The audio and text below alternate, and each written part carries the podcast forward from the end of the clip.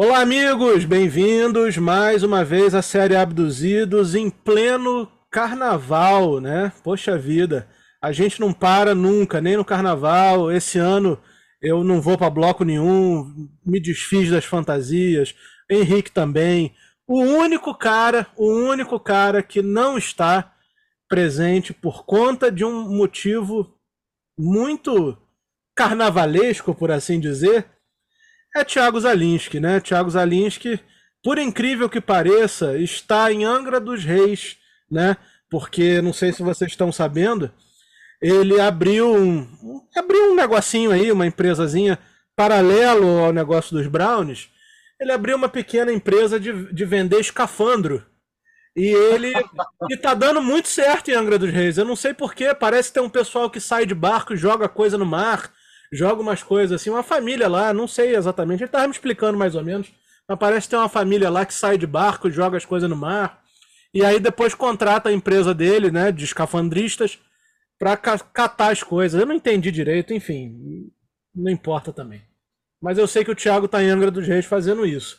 E comigo, Henrique Boechat. Henrique, você não tá fantasiado com a sua tradicional fantasia de bate-bola? Não, não, essa aí já está aposentada também. Aposentada, tá bom. Aposentada. Mas enfim, então estamos aqui no episódio 136, em pleno carnaval da série Abduzidos. E hoje nós vamos fazer um episódio que pode parecer, pode parecer, que a gente está se repetindo, mas eu vou explicar aqui depois de me, me, me consultar aqui no, no, nas regras, né? Claro, tem um representante aqui da FUDER, né? Há muito tempo que a gente não fala na FUDER, né? Federação Única de Elaboração de Regras. Eu tenho um representante que toda segunda-feira vem aqui e aí a gente se atualiza com relação às regras do podcast, né? E nessa semana as regras vão ser as seguintes. O nosso tema vai ser os grandes frontmen do rock. Só que a gente já fez um episódio falando dos frontmen, a gente já fez uma coisa assim é, voltada para os vocalistas, né, para isso. Então, uh, eu vou usar aqui da prerrogativa do, do da, da, da, federação, né, conforme eu falei, e vou impor as seguintes regras. De cara, nós não vamos falar de Fred Mercury, nós não vamos falar de Ronnie James Dio, nós não vamos falar de Glenn Hughes, não vamos falar de Ian Gillan. Esses caras que todo mundo sabe que são foda, nós não vamos falar. Vamos pegar. Deixa eu só, ah. Deixa eu só fazer uma, um adendo. Ah. É... Não, fala primeiro, fala primeiro, que aí é melhor eu faço o adendo depois. Vai lá. Tá bom. Esses caras que a gente sabe que são muito foda, a gente não vai falar porque, assim, não adianta a gente comparar qualquer pessoa com o Fred Mercury, não adianta a gente comparar qualquer pessoa com, com o, o Robert Plant, não adianta a gente comparar qualquer pessoa com o Ian Gillan as outras pessoas sempre vão perder. Então, a nossa ideia aqui hoje é fazer um episódio onde a gente fale de frontmen sensacionais, tanto na performance vocal como na performance de palco em geral, né? Ou seja, pessoas que não são exatamente grandes cantores, mas que no palco têm uma presença absurda. Né? E, e, e que não são esses medalhões que toda hora todo mundo fala. Nós mesmos já falamos, tá certo? Então essa é a, a, a pauta de hoje. E Henrique, o que, que você ia completar? Não, eu ia falar o seguinte, eu acho que o frontman, foi, foi o que você falou, é, é, ele não precisa, na verdade, é, frontman é diferente de, de grande vocalista. Uhum. Porque muitas vezes o frontman ele não é um grande vocalista, frontman é aquele cara que tem, o, o, ele usa do seu carisma, da sua presença de palco e tudo para dominar a plateia. Então, é, eu acho, é, que pode ir por aí. E outra, é, é claro que frontman você pode ser só pode ser só o vocalista, o cara que só canta, pode ser o vocalista que toca algum instrumento. Mas eu acho que vai ficar mais legal a gente escolher só aqueles que cantam, né? Okay. Botar, por exemplo, o Bruce Springsteen é um grande frontman, mas ele é o guitarrista também. Então, okay. o, o, instrumento acaba deixando o, o, o músico um pouco preso é, não, não deixa, ele não deixa de ser um frontman, mas deixa ele, ele um pouco preso para fazer mais performances pelo palco, correr para lá para cá, né? E, e não que esses caras não sejam, são também, mas é só para gente, só para ficar mais, mais legal. E outra, a gente vai escolher vocalistas que, vez ou outra, eles pegam algum instrumento para tocar, uma guitarra, um violão ou um piano, mas que, que na maior parte do tempo eles sejam só vocalistas, que eles sejam assim eminentemente vocalistas. Às vezes pega uma guitarra ou outra, alguma coisa assim, outro instrumento. Tá falado. Então tá perfeito, vamos nessa. Antes da gente começar a nossa lista aqui, naquele velho esquema de três cada um, eu tenho que pedir a vocês que se inscrevam aqui no canal, deixem um comentário pra gente, mande uma mensagem.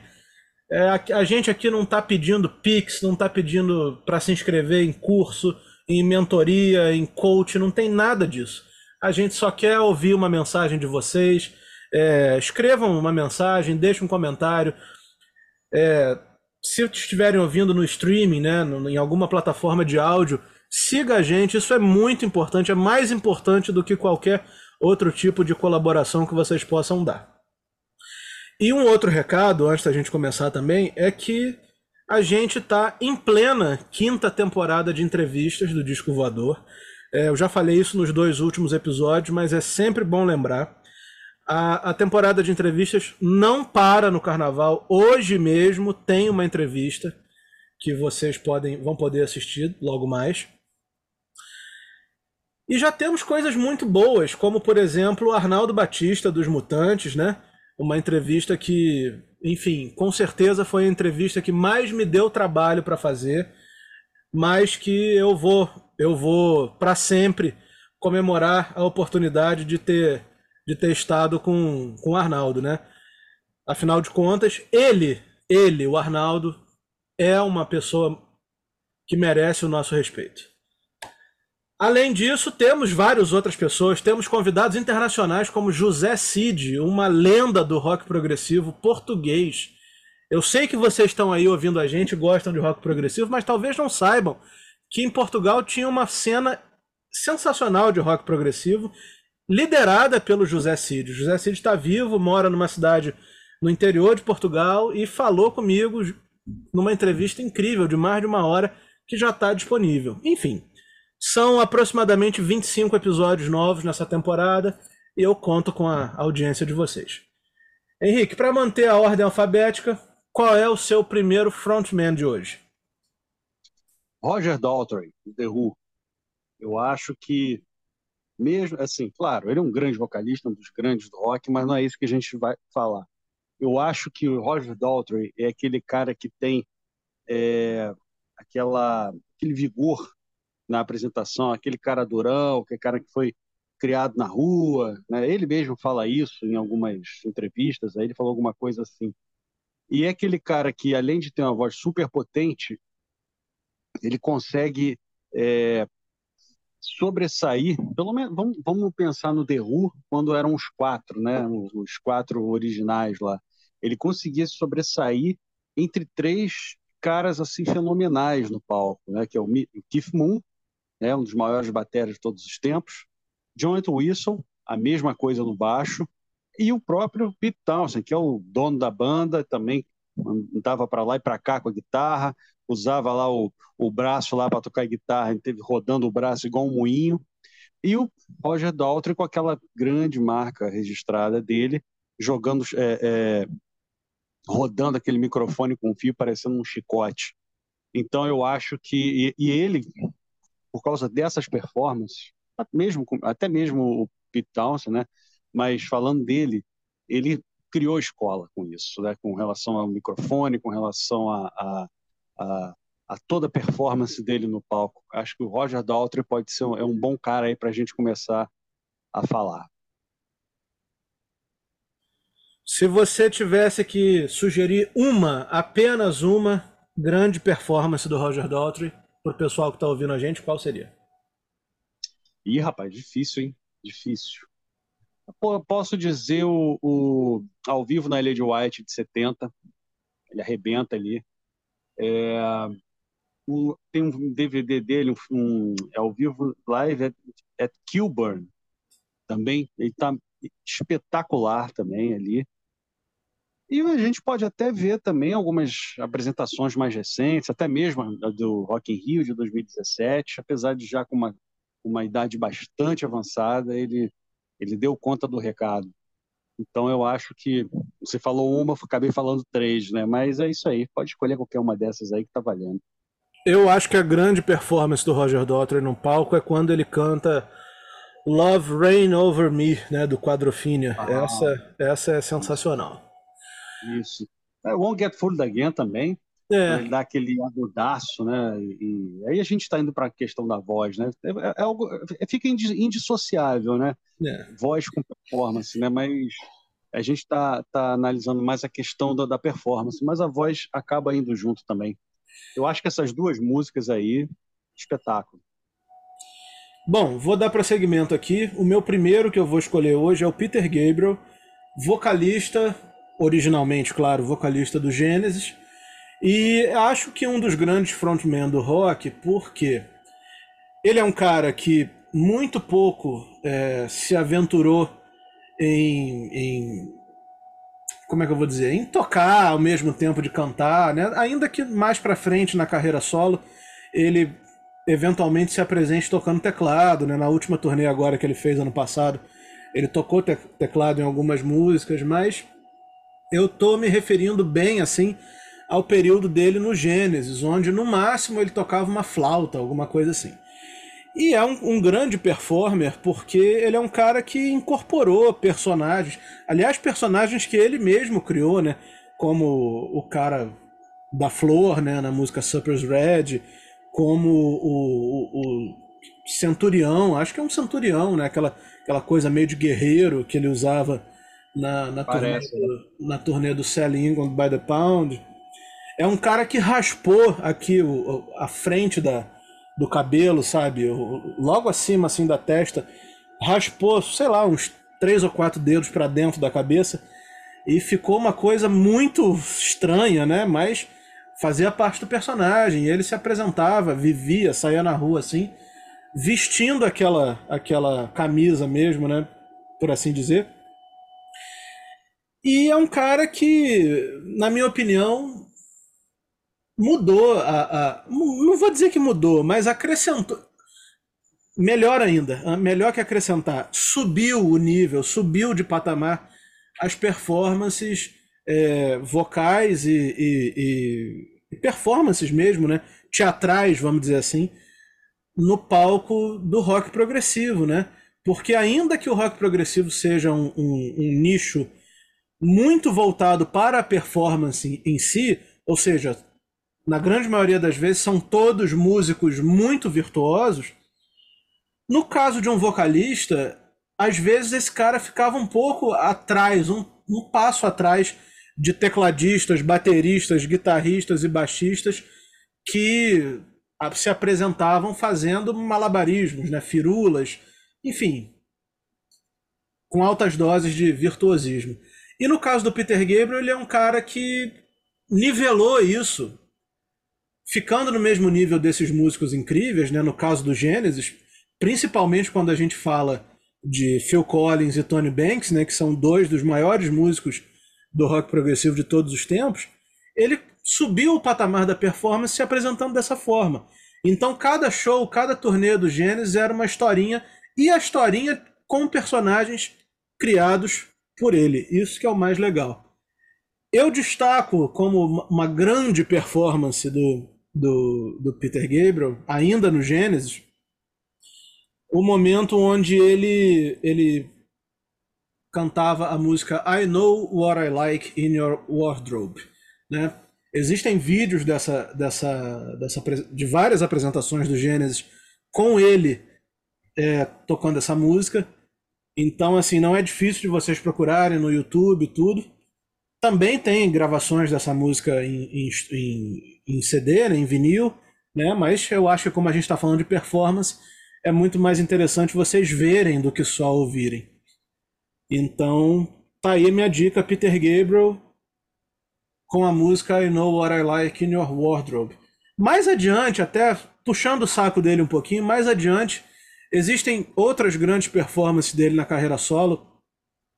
uh, principalmente no, na turnê do disco Soul, que ali tem vários momentos onde ele parece até exagerado às vezes, mas não é não. Tem todo um conceito e um cara à frente do seu tempo como ele foi, é... tudo faz sentido.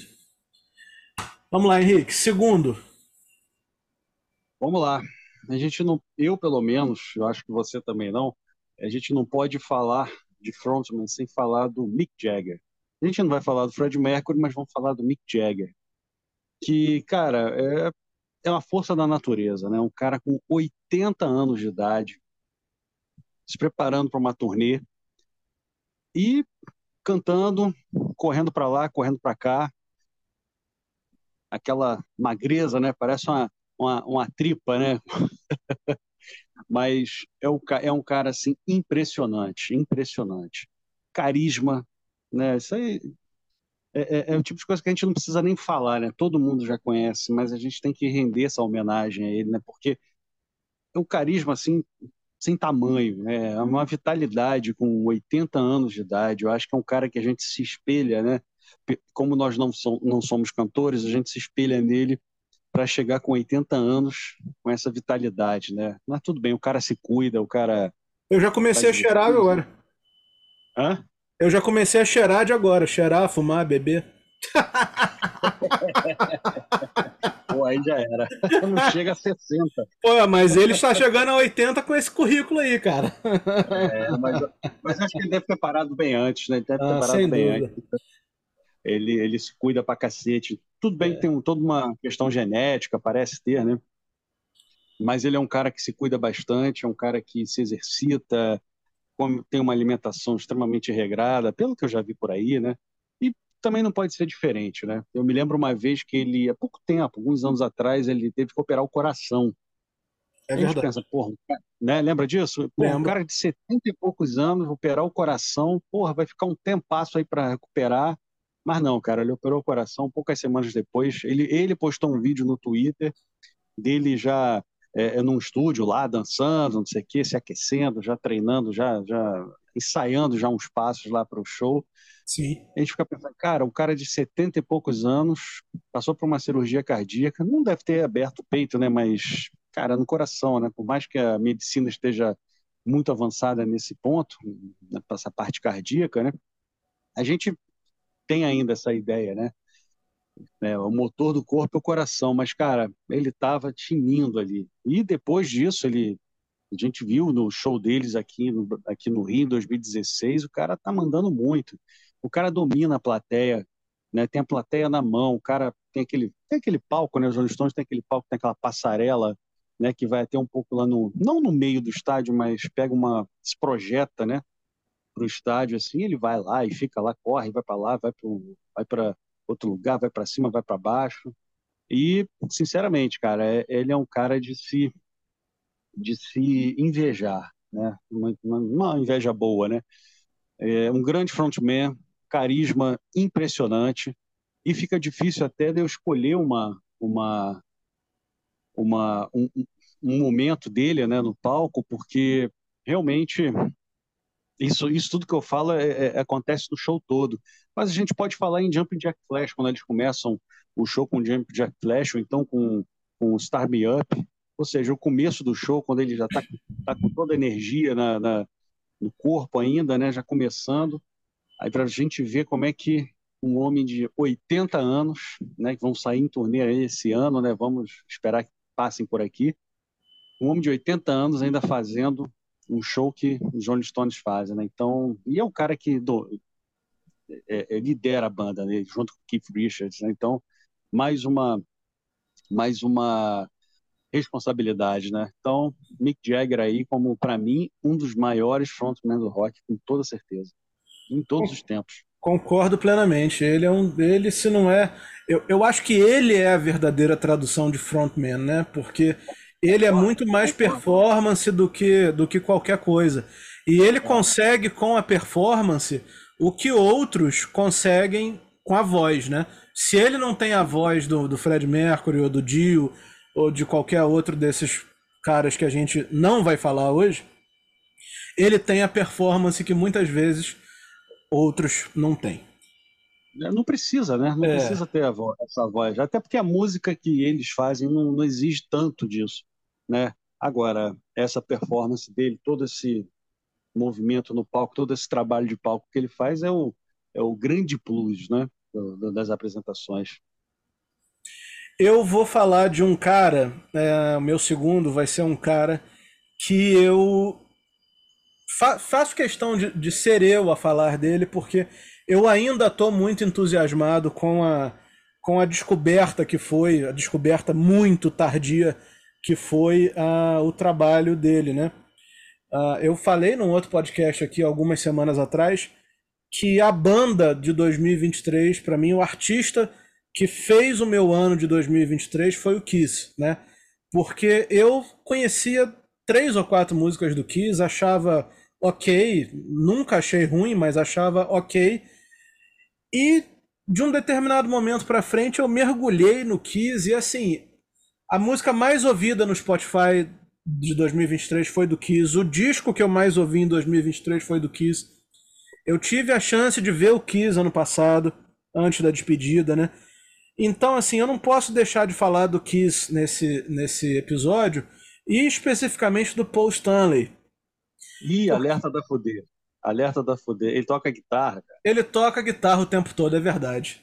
Mas então, ó, fica a menção honrosa do Paul Stanley. Vamos trocar. Não, a minha também. A minha é. também. A minha também. É. Fica a menção honrosa do, Paul, do Paul Stanley. Mas vamos trocar. Eu vou falar então do. Uh, de quem? É, o, o outro que eu pensei como plano B também toca um instrumento. Já sei. Cara, não, ah. eu, eu, eu já sei. Eu já sei eu vou falar de um cara que talvez não esteja, vocês não estejam esperando. Eu vou falar do Ney Mato Grosso. Boa! É. O Ney Mato Grosso é um cara que eu nunca vi ele tocando nenhum instrumento. Eu tenho até minhas dúvidas se ele sabe tocar algum instrumento. O que nem de longe é uma crítica, porque assim, é um cara que, enquanto o Mick Jagger é a verdadeira tradução, ou, ou, parafraseando Caetano Veloso, a mais completa tradução de um frontman no mundo, nem Mato Grosso é a mais completa tradução de um frontman no Brasil. Porque é um cara que tem uma voz impressionante, né? certamente é um dos, dos grandes, dos, tá no top 3 dos melhores, maiores intérpretes do Brasil. Mas é um cara que tem uma performance que não, nem, não existe. Nenhuma outra pessoa no Brasil faz uma performance igual a do Ney Mato Grosso. Né? É um cara que é um ponto totalmente fora da curva há mais de 50 anos. Desde o momento onde, quando ele apareceu nos Secos e Molhados, pintado, fantasiado, né? inspirado lá no, na, no, no, teatro japonês, né? kabuki, enfim e houve aquela explosão com secos e molhados, né? Ele diz que ele se fantasiava daquela forma porque ele não queria que quando acabasse o show as pessoas atacassem ele na rua, né? Era como se aquilo fosse um disfarce, né? É...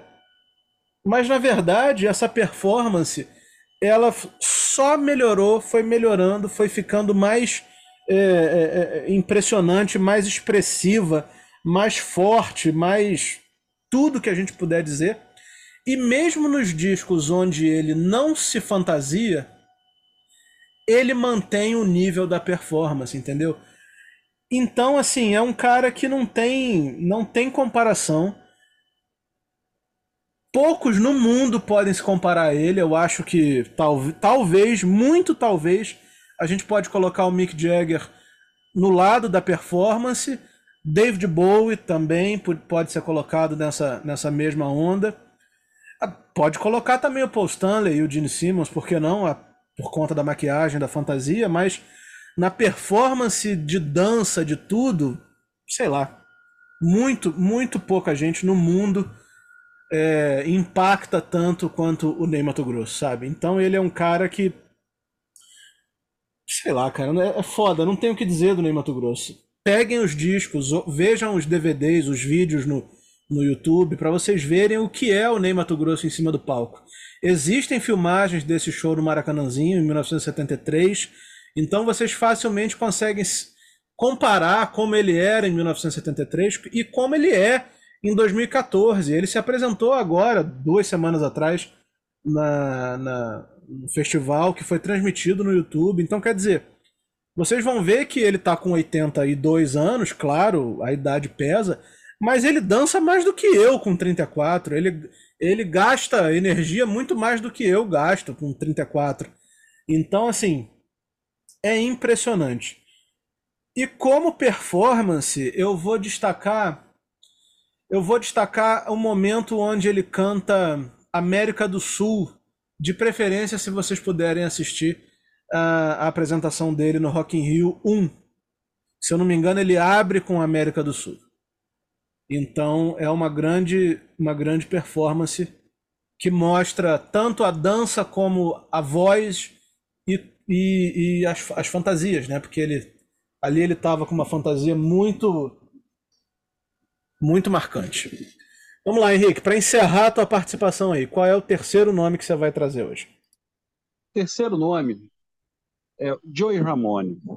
Ao contrário do Mick Jagger, que anda por todo o palco e tudo mais, pula para cá, pula para lá, né, faz toda aquela aquela performance lá que a gente gosta de ver, o Joey Ramone era o contrário. Ele era o cara que fincava o pedestal do microfone no meio do palco e ficava lá até acabar o show. Mas por que que eu por que que eu escolhi o Joey Ramone?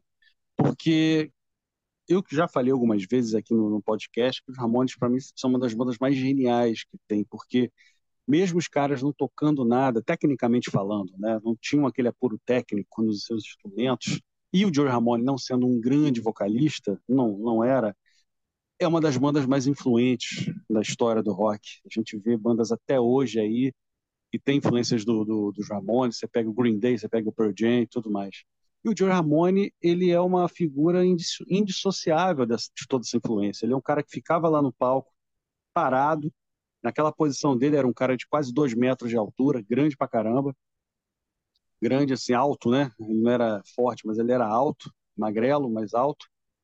E desfilava lá todas aquelas músicas e numa, numa forma assim quase que hipnótica.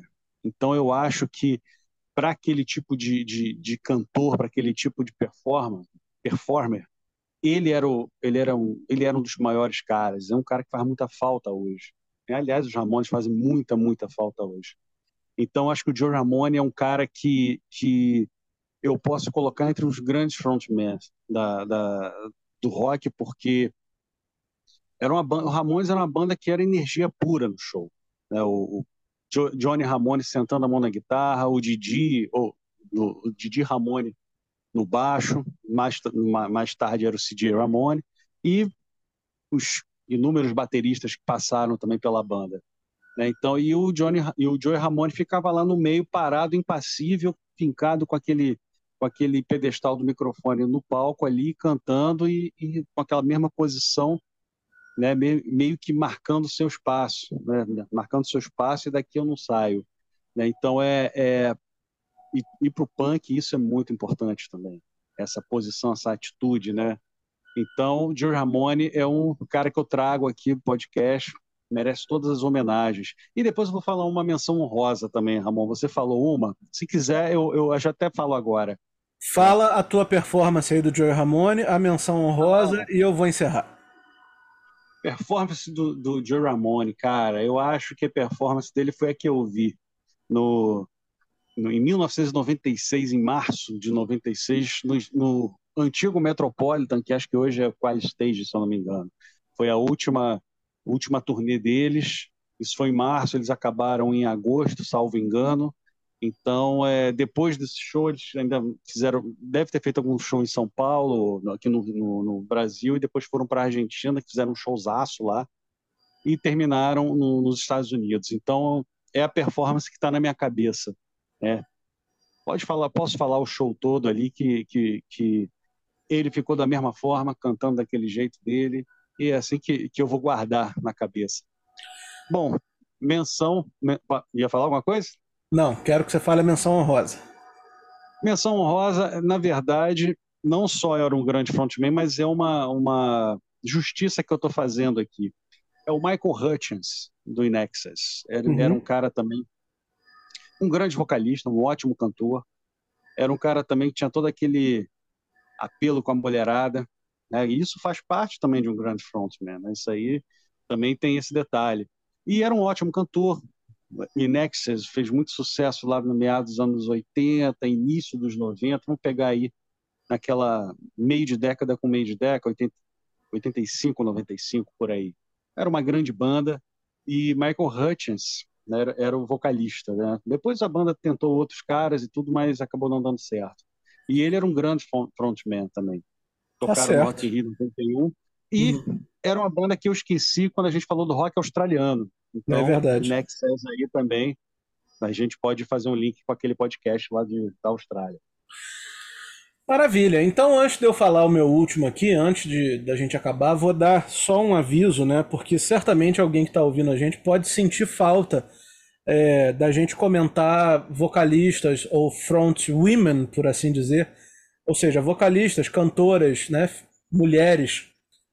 Mas a gente vai fazer um episódio sobre isso daqui a Sim. pouquinho, se não é semana que vem, é, daqui a duas ou mês que vem, enfim, daqui a pouquinho a gente já vai fazer um episódio sobre cantoras. Então. A mulherada vai ter vez. A mulherada vai ter vez, não é que a gente esqueceu, é porque a gente gosta muito de bandas com cantoras, então a gente vai fazer um episódio dedicado a isso. Mas para encerrar, eu quero trazer um outro brasileiro aqui.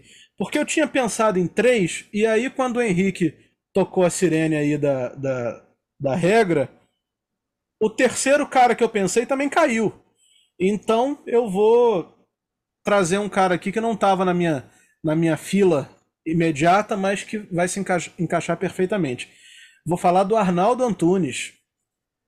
É um, é, é um cara que, poxa, quem viveu os anos 80, não foi o meu caso, mas quem viveu os anos 80 e se lembra bem dos anos 80, certamente vai se lembrar dele nos Titãs, fazendo aquelas danças, aqueles passos ele aparentava ser o cara mais maluco assim da banda, no sentido de, de, de, de se vestir, no sentido de, de dançar, enfim. Maluco no melhor dos sentidos, isso que eu quero dizer. Excêntrico, a, né? É, excêntrico, pronto. E além de tudo, ele é um, um cara que tem uma voz muito particular, né? Eu acho que, junto com o Nando Reis, ele, eles. Nando Reis e ele têm as vozes as, as vozes é foda. As vozes. As vozes. é, porra.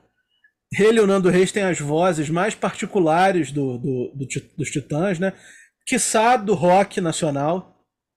E, e eu acho que a forma como o Arnaldo, o Arnaldo se posicionou através do te, dos, dos tempos no palco é muito encantador, assim, sabe? Porque eu não tive a oportunidade de ver ele no, com os Titãs nos anos 80, mas vi dezenas de vídeos e, no entanto, tive a oportunidade de ver agora, no ano passado, quando eles fizeram essa turnê de retorno. O grande show de 2023, diga-se de passagem. E é impressionante porque a dança, a performance do Arnaldo não mudou nada, é a mesma dança. Ele agacha, levanta, roda para lá, roda para cá, sobe a escada, desce a escada Sabe, você vê ele cantando o pulso, ele fazendo como se fosse um, um, um, um, um relógio, um pulso, né? Um pêndulo de um relógio, né? Isso é muito, é muito legal, é muito impressionante você ver como que o tempo também parece não ter passado para o Arnaldo. E enfim, fica a dica aí, né? A gente falou de seis caras, claro, tirando as menções honrosas aqui, mas falamos de seis caras incríveis, incríveis que merecem que vocês pesquisem um pouco e assistam coisas que eles fizeram com um olhar justamente de performance e um pouco menos até de, é como é que eu vou dizer, de alcance vocal, essas coisas assim, porque nem todos os que a gente, os que a gente falou uh, são pessoas que cantam, têm um vozeirão imenso, né, infinito, como, como outros que a gente já trouxe em, em episódios passados. Mas enfim, tá aí, tá aí a sugestão. Eu vou aproveitar e vou sugerir justamente uma performance da turnê dos Titãs, né, que tem vídeo aí na, na, na Globoplay, se eu não me engano, que ainda tá, acho que ainda está disponível a transmissão do show dos Titãs. E mesmo que não esteja, tem diversos, diversos vídeos dessa, dessa, dessa turnê no YouTube. Justamente a performance de O Pulso, né? Também pode ser a performance de Lugar Nenhum. Lugar Nenhum é muito bom com, com o Arnaldo começando a música gritando: Onde é que fica o Brasil? E, e depois, no final da música, ele responde: Onde é que está o Brasil, né? Enfim. Mas é isso, assim a gente termina o episódio 136 da série Abduzidos. Em pleno carnaval, eu espero que vocês estejam se divertindo e que estejam escutando a gente num momento de relaxar aí durante a diversão de vocês. Enfim, que esteja sendo um carnaval, um feriado maravilhoso para todos. E semana que vem a gente volta, mas não se esqueçam que as entrevistas elas estão acontecendo normalmente de segunda a sexta, tudo ao mesmo tempo agora. Valeu, até semana que vem.